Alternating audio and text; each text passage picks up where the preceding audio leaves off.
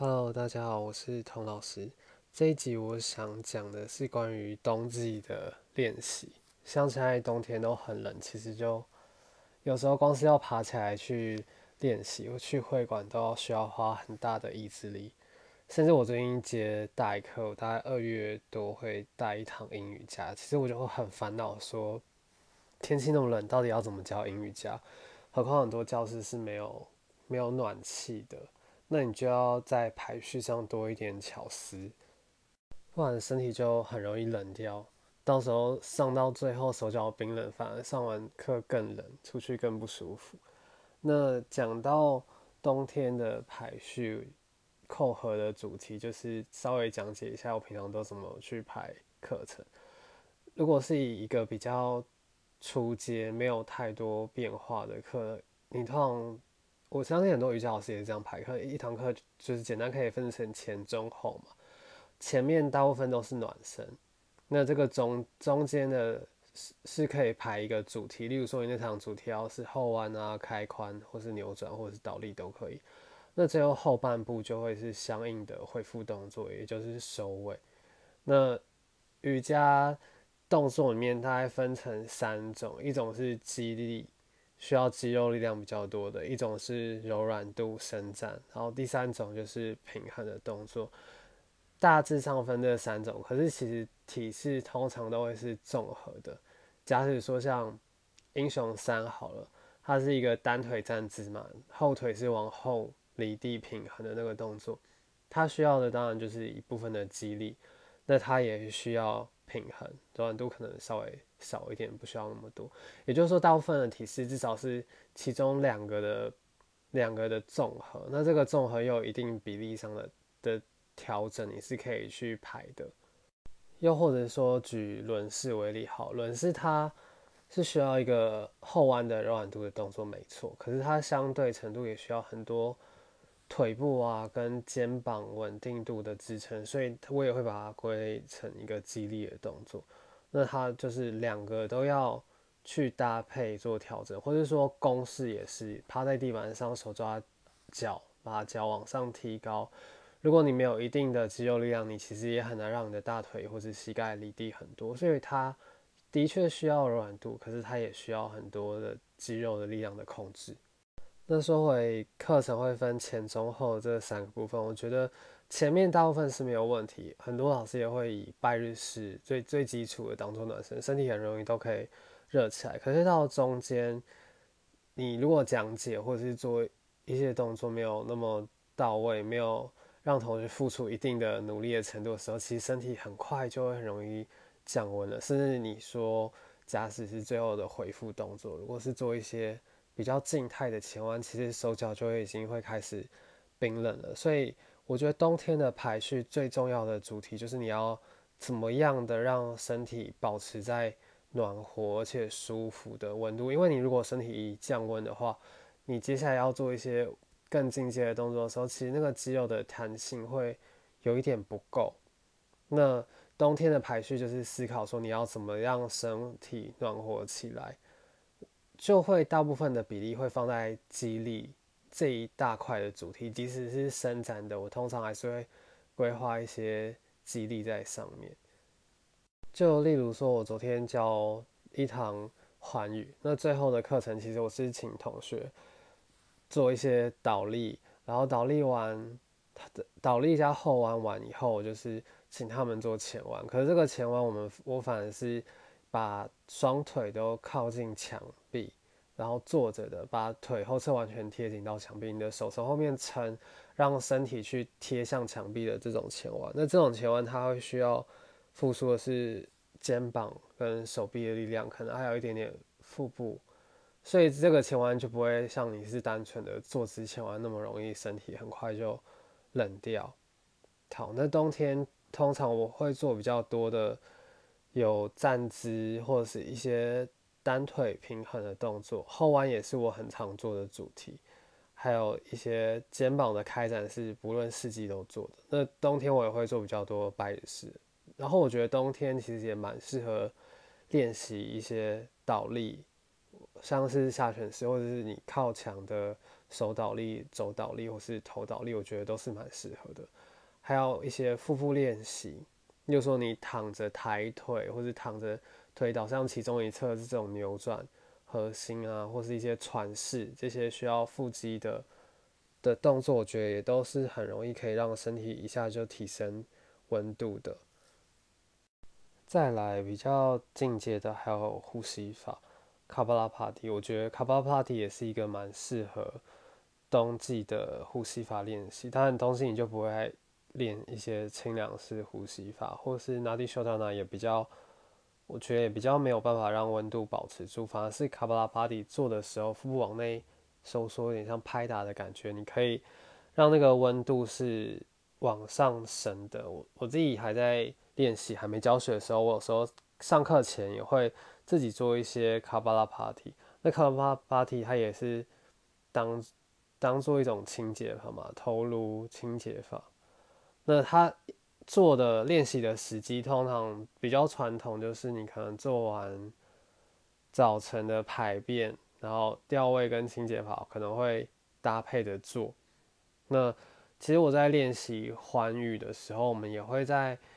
排序的中间做，但那个时候就比较不是完全的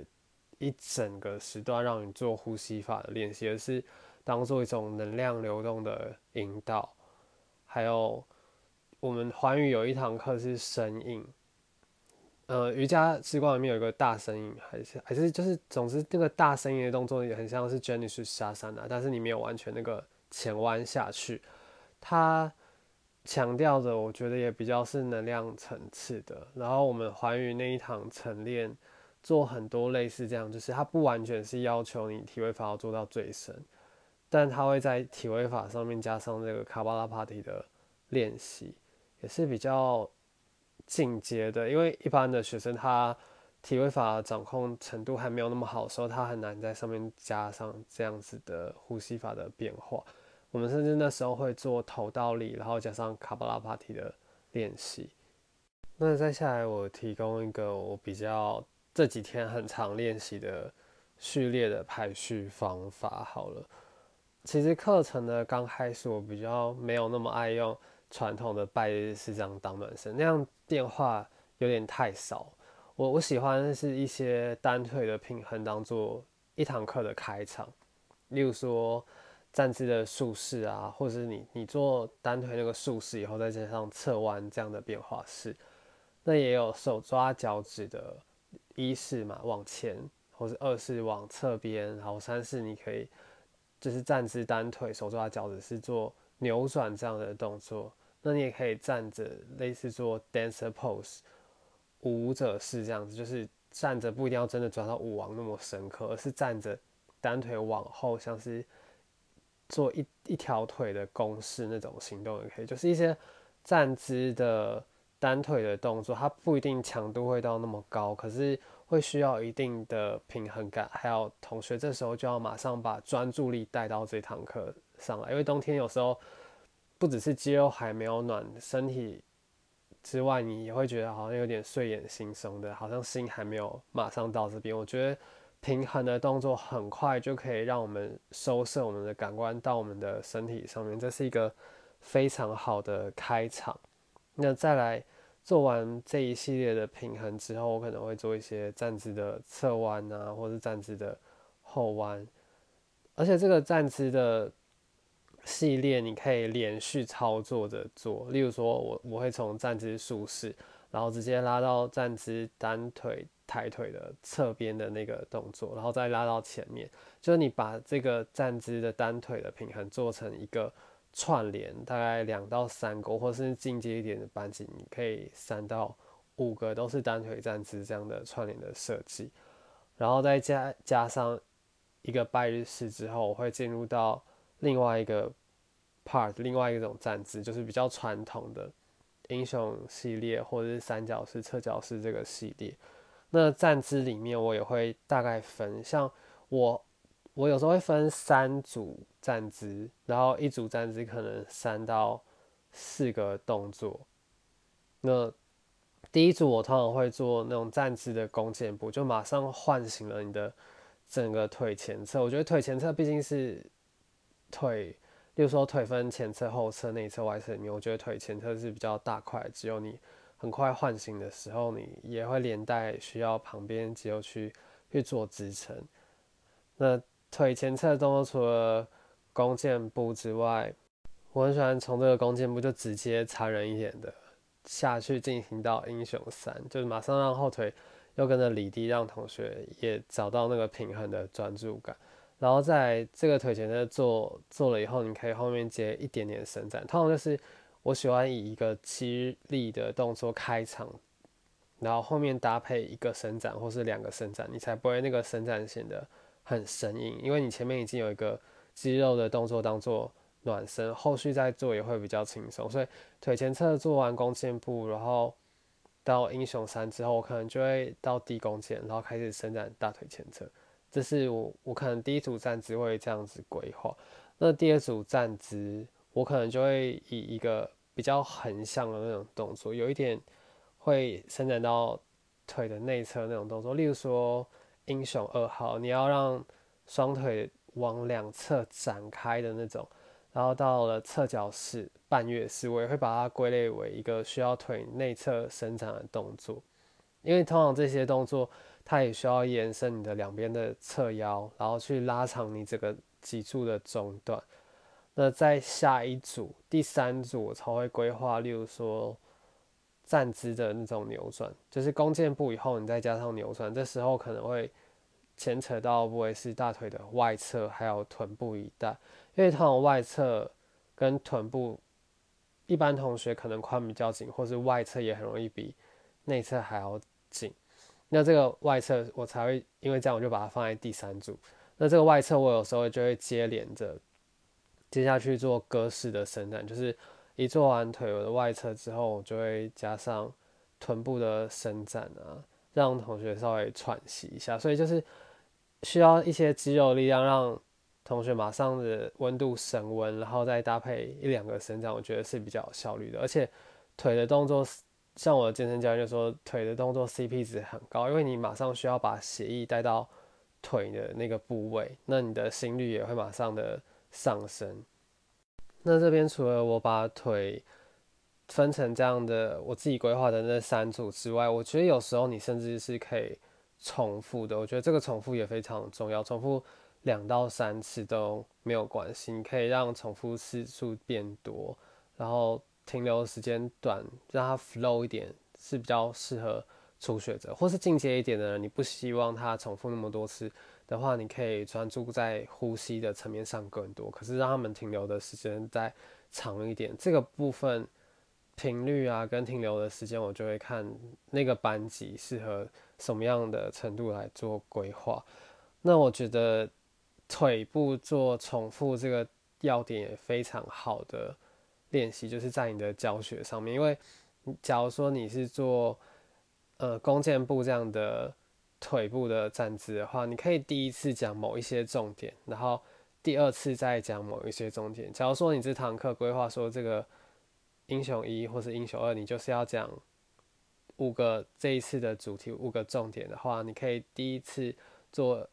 英雄一的时候先讲两个到三个，然后看看同学吸收的程度。再考虑说第二次的时候，你要不要讲后面第三个或第四个重点？如果这堂课学生他前三个你想要提点的重点，他们还没有做到，刚好第二次你就直接去做修正，你就不用再去把后面第四或第五个重点提点出来。或是你重复两次的时候，你第一次跟第二次的进出方式可以也可以有一点不同，这种。重复刚好就是练习你怎么去观察学生有没有吸收到要点，还有去挤出来说你可不可以第一次跟第二次讲不同的层次、不同的层面的要点，然后那种规划不同进出的方式也是帮助同学去打破一般的惯性。当你打破惯性的时候，你也需要相对比较多的专注力，这也有助于让你的肌肉募集起来，或是让肌肉。的温度提升，那再来前面刚刚讲的第一个我会做平衡嘛，然后第二个会做这个这一组的站姿，第三个我就觉得这堂课差不多要进入到我所谓的中段，也就是这堂课的高峰体式。那我冬天很常做就是后弯嘛，那中段我也蛮常做的是轮式。那这个后弯，你可以规划的是跟注意的是跟地板的接触面哦。就是我那天礼拜一下课，我跟同学讨论说冬天怎么去规划这个序列的时候，Carol 就直接跟我说啊，就是做呃跟地板接触面少的动作。那时候我听起来觉得哎，真的蛮有道理的。连后弯其实我也是会喜欢这样的排序。怎么叫说离地板接触面少的动作？呃，当然一开始你会从多的动作到少的动作，跟地板接触面多的就像是蛇式嘛，比如说你你毕竟是趴着，你的骨盆跟双腿都在地板上，那再来是弓式，你抓抓脚踝，然后让膝盖跟脚踝往上离地，然后胸前胸也有一点离地的时候，这时候是你的腹部跟地板有所接触，那当然比蛇式可能再略少一点点，然后再下去可能就是。呃，骆驼好了，骆驼至少你的整个小腿也有跟地板有所接触，这但这时候它接触的面积又比蛇式跟弓式少，而且它的确深度上也也有在进阶下去。像同一个骆驼的很像的形状就是弓式，你躺着让臀部抬高，你这时候跟地板接触面大概就是有一点肩膀、手臂的确是有，然后脚掌，但是你整个后背都是往上提高的，然后再多一点的话。从那个由浅入深嘛，蛇式、弓式、骆驼、翘式都做了之后，再理所当然就会是轮式。这时候你只有手掌、脚掌在地板上，整个后背都要往上离地，骨盆也是离地的。那甚至做完轮式之后，我可能有时候会做，无论是你说是舞王啊，或者是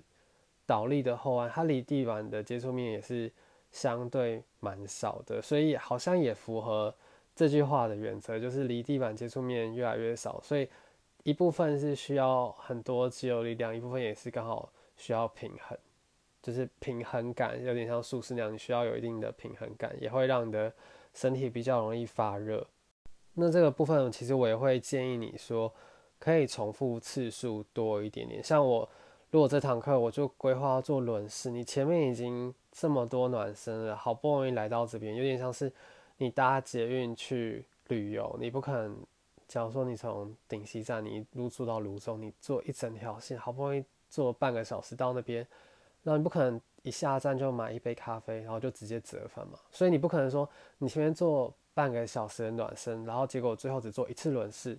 你马上后面就回复就下课，就有点像这个概念。你好不容易去旅游到达目的地之后，你什么都没做，然后一下就回程了，其实非常可惜。所以如果是轮式是高峰体式的话，我至少会做两到三次。我觉得要到做到三次才划算吧。所以第二次的时候，你可以开始走进你的手脚的距离，这是一种；或者是你甚至要做到第三、第四次也 OK，你可以做单腿往上抬高的距离，或是变成手肘的轮式，就是在。透过变化式去鼓励同学多做几次，那即使他没办法做变化式，你也可以依他个人的状况给予第二、第三次不同的重点，或是给予他需要修正的地方。然后我要补充一下，像我说我手伸展一年四季都会做嘛，那我觉得冬天大家容易肩颈比较缩起来，为了去保暖，所以我也会做比较多的是开展前胸、肩膀的这种伸展。就就是像万字手第一式啊，或者是说做牛面式那种，也算是比较有一点点像接近后弯或是开胸的手伸展，或是背后祈祷式那种手伸展也是。那我把它规划的地方，可能就会穿插在前面，因为像我前面不是做很多站姿嘛，但其实如果体力不够的话，你很难要求他们连续做三组站姿。像第一组我不是说弓箭步嘛，第二组是像。英雄二啊，或者侧脚式那种，然后第三组是腿外侧那种嘛。通常第二组我觉得强度来说算比较低的，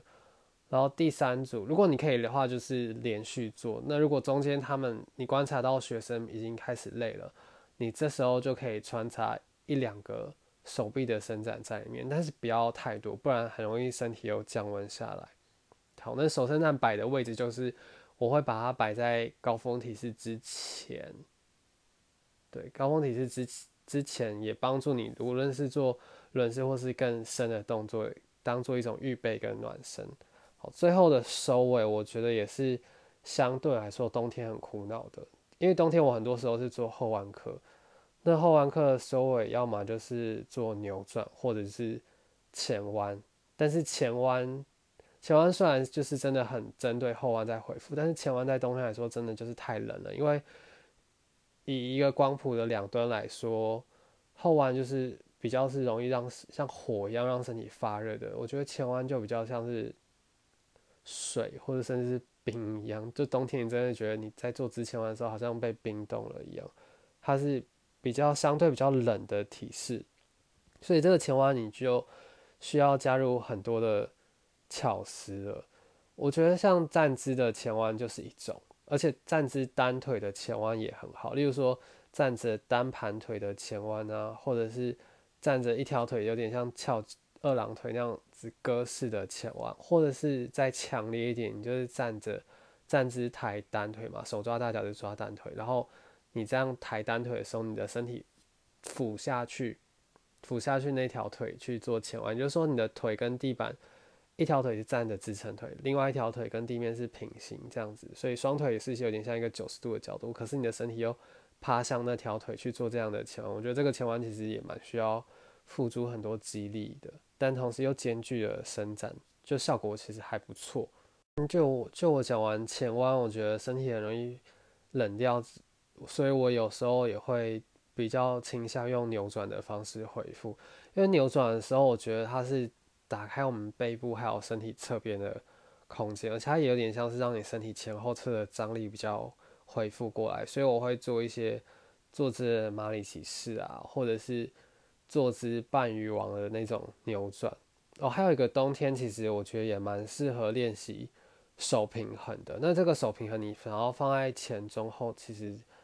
我觉得差别不大，其实都可以。那手平衡其实你也可以。当做一种回复的动作，就是相对后弯来说，手平衡大部分都是前弯。你自己想看，手平衡无论是乌鸦啊或是鸽式，然后昆迪亚山啊，或直劈的手平衡、扭转的手平衡，这种其实都都不会是后弯，它相对来说就比较接近前弯那个谱系，所以其实手平衡也可以当做一种序列的收尾或回复，我觉得也是蛮不错的。最后还有一种。回复后弯的方式，我会做腹肌的练习，腹部的练习。像我刚刚最开始讲的，你躺着，然后抬腿，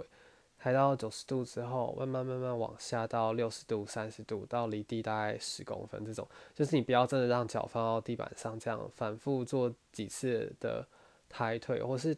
躺姿，然后这个扭转的抬腿，也是都不要去完全的贴到地板，这样子去让你的侧腹部有有发力。我觉得像你做核心的练习的时候，也可以让你的脊柱拉回来，就是从后弯里面恢复过来。虽然它不完全是前弯，可是它是用一个肌肉力量让腹部稳定。因为你刚刚后弯的时候，你都是整个让腹部展开的、伸展拉开的。那你现在做核心的时候，是刚好让它收缩，所以不见得一定要用前弯的方式当做后弯序列的恢复动作。那就最后总结起来。我会做一些平衡动作当第一个部分，然后第二个部分是做几组两两三组或三到四组的站姿的流动，然后第三个部分会是做后弯的序列，然后最后可能是做一些扭转或腹部练习，甚至这时候你想要倒立也可以，倒立其实可以放在后弯前或后后弯后都 OK。那如果你想要跟后弯融合是比较进阶的课，做一些倒立后弯也是 OK 的。其实排序真的有万百百种万万种变化，风格上可以是，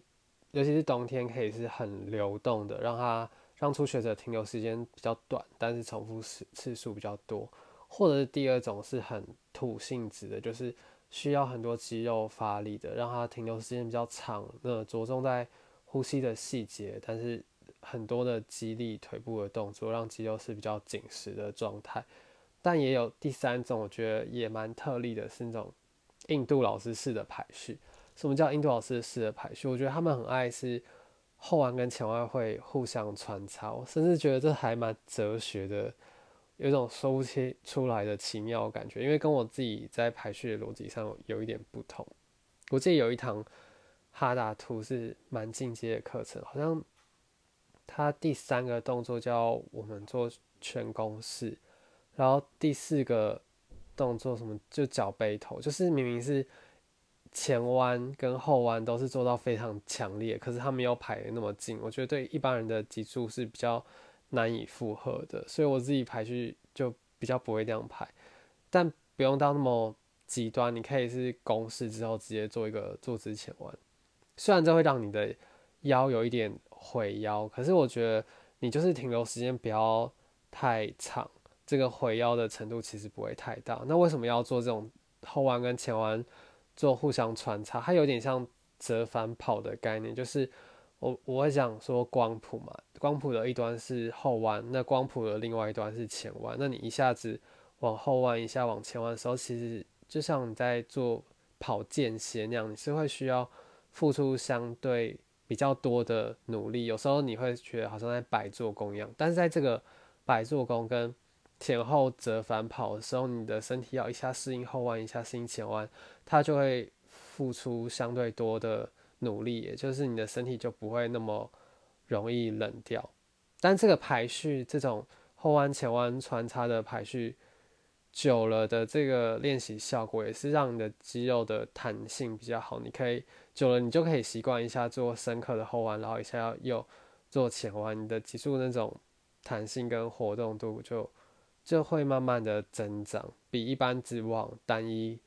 一个光谱走，然后最后再回复序列的长期做起来的效果也会有点不太一样。最后一个部分应该就是大休息，其实。如果不考量天气，我一般大休息的时间会预留十趴，也就是说，如果这是一堂六十分钟的课，我通常会留六六分钟，其实有点太多，因为六十分钟课本来就很短嘛。我会留大概至少五分钟的时间让他们大休息。那相对来说，如果是九十分钟的话，环宇其实真的会留到有时候九分钟或八分钟，就是大概五分钟以上，再多一点点的大休息的时间。但是冬天。除非教室有暖气，我觉得冬天的大休息时间我也会缩短一点点。我会以一些呃躺姿的静态的扭转当做回复动作，一面是让他们修复的大休息，或者是就是做一些呼吸法、呼吸，或是就是躺姿的呼吸引导啊，或者是 yoga nidra 式的那种，让他们还有一点点觉知或者一点点意识，不会让。身体太快失温，或是就是一般的大休息，如果你在那边真的停太久，身体也很容易冷掉。所以冬天大休息时间，我会整体的让它缩短一点点，去做瑜伽、体位法之外其他面向的的练习。你甚至要做一些泛唱啊，或是 on 音的那种呼吸法，我觉得也也是蛮适合的。那最后，我觉得冬天练习的时候，你真的要。注意保暖呢，甚甚至你就是放袜子啊、围巾啊、外套在垫子旁边，你一大休息的时候就立刻穿上也也好，也没关系。就是注意不要让自己着凉，这是蛮重要的。关于冬天的序列排序，大概就分享到这边。如果有其他关于冬天练习的想法，有什么可以让身体很快暖起来不错的排序方式或是练习，也可以私信我的 IG 跟我分享。我会留留在这个资讯栏那边，然后很抱歉，我上一集讲的时候状态没有很好，我是在被窝里面录的，所以就一直断断续续，然后收音有点忽大忽小。其实我也不确定我会不会继续录下去，我是想说等到我录个什么二三十集之后，嗯，确定录音这件事情对我来说是势在必行的，我才再去再去选购我的 录音器材。而且我上一集讲的时候，其实没有什么草稿，所以上一集就整个很断裂。我好像还是需要一点草稿的那一类型。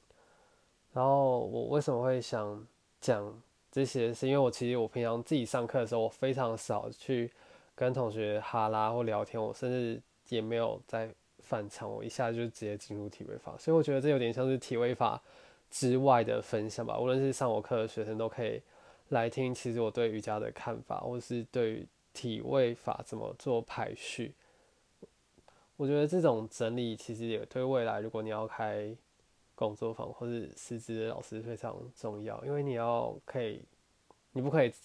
私训师资培训或是演习课中练习灌水嘛，你还是要跟大家讲一些你自己的见解或是一些学科的理论。我觉得录这个是蛮好练习，毕竟我也懒得经营粉钻变成文字，之后我就打算用录的。好，那今天就跟大家分享到这边。谢谢大家。